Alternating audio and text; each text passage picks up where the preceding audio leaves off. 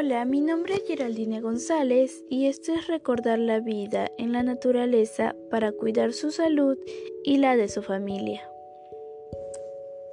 Hablar del medio ambiente actualmente conlleva a un mundo de contaminación donde el ser humano es el único que destruye por placer.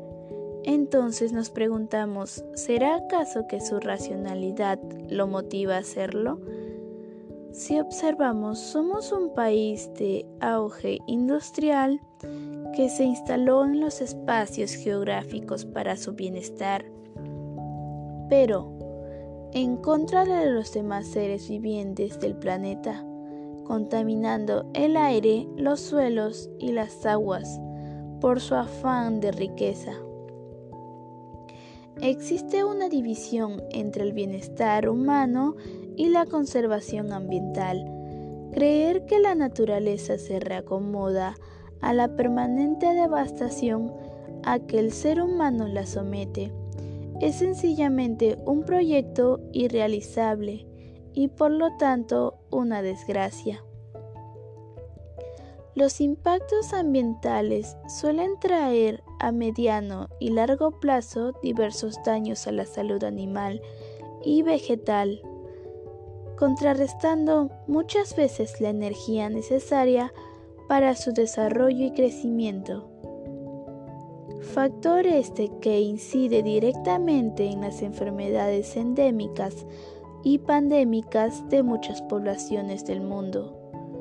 Por ello, hoy en día uno de los temas más alarmantes en la ecología es la polución atmosférica, cuyas fuentes de contaminación son la industria. Existen numerosos desencadenantes de la contaminación ambiental, pero las principales causas de la contaminación del aire están relacionadas con la quema de combustibles fósiles, como el carbón, el petróleo y el gas. La combustión de estas materias primas se produce principalmente en los procesos o en el funcionamiento de los sectores industriales y del transporte por carretera. A continuación, paso a detallar aquellos factores que adicionan efectos de contaminación del aire.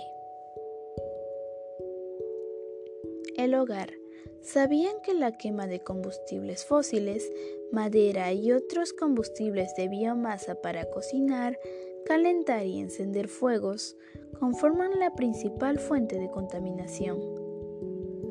La industria.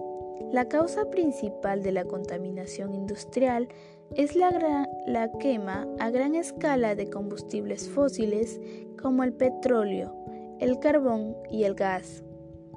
Además, los generadores diésel suponen una preocupación creciente en áreas desconectadas de la red eléctrica.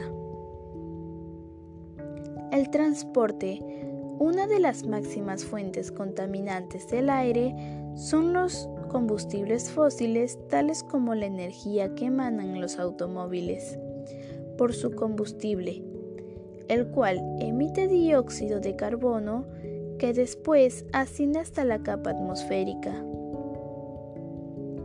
La agricultura. El ganado produce metano y amoníaco y unido a la quema de residuos agrícolas, genera cerca del 24% de todos los gases de efecto invernadero emitidos en el mundo.